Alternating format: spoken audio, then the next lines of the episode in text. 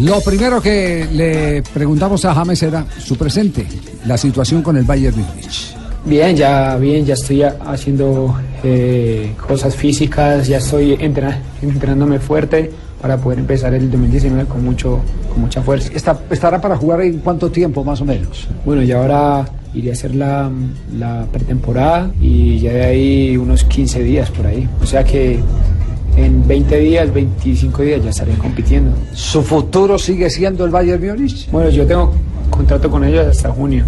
Eh, me faltan 5 meses y bueno, esperar a ver ya qué pasa. Eh, yo, todavía yo no sé nada. No, nada se está cocinando por ahí que no sepamos. No, nada, yo ahora el presidente mío es el Bayern Múnich y no puedo hablar más allá de eso. Sí, eh, usted sabe que los hinchas colombianos son muy particulares, eh, se apasionan mucho. Si te ponen, aman al técnico que te pone. Si no te ponen, odian al técnico que no te pone. ¿Qué pasa en este momento con el técnico del Bayern Múnich? Bueno, yo con, con él no tengo absolutamente nada.